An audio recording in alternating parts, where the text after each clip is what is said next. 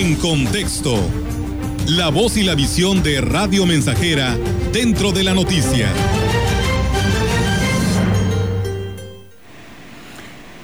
El mural de la esperanza.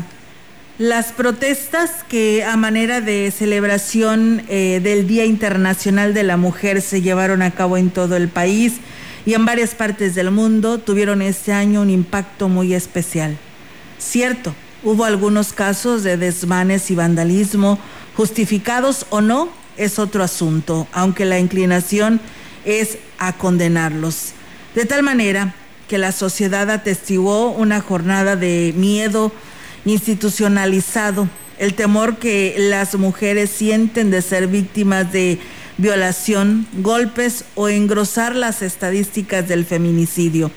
Miedo que debiésemos sentir los hombres de igual manera, un sentimiento que debiese ser solidario porque alguna de las víctimas pudiese ser un familiar, un ser querido, nuestra hermana, nuestra esposa quizá.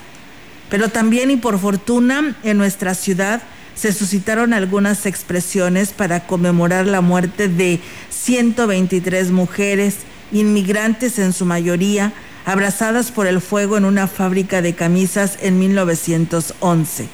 Aquí, el colectivo Aquelarre inauguró un mural en las instalaciones de la Facultad de Estudios Profesionales Zona Huasteca, en el que se representan a las mujeres de todos los ámbitos, en el que resalta la trilogía vivas, libres y sin miedo.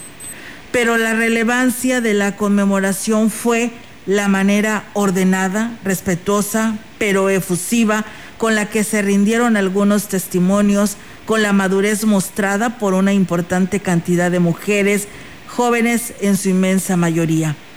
Es el segundo evento organizado por estas mujeres universitarias que a pesar de su juventud demuestran la inmensa madurez que les da el conocimiento y que les ha permitido una vez más demostrar que solo a través de la educación se llega a la verdadera esencia de la libertad.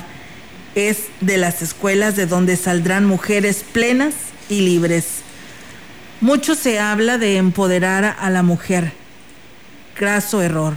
La mujer es poderosa desde tiempos inmemoriales, inmemoriales Solo hace falta encauzar ese poder en su propio beneficio y por consecuencia en el beneficio general.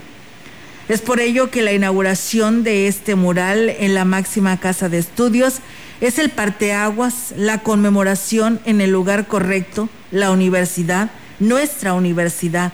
Es el perfecto recinto para exigir justicia e igualdad para todos, las mujeres en primer término, por supuesto.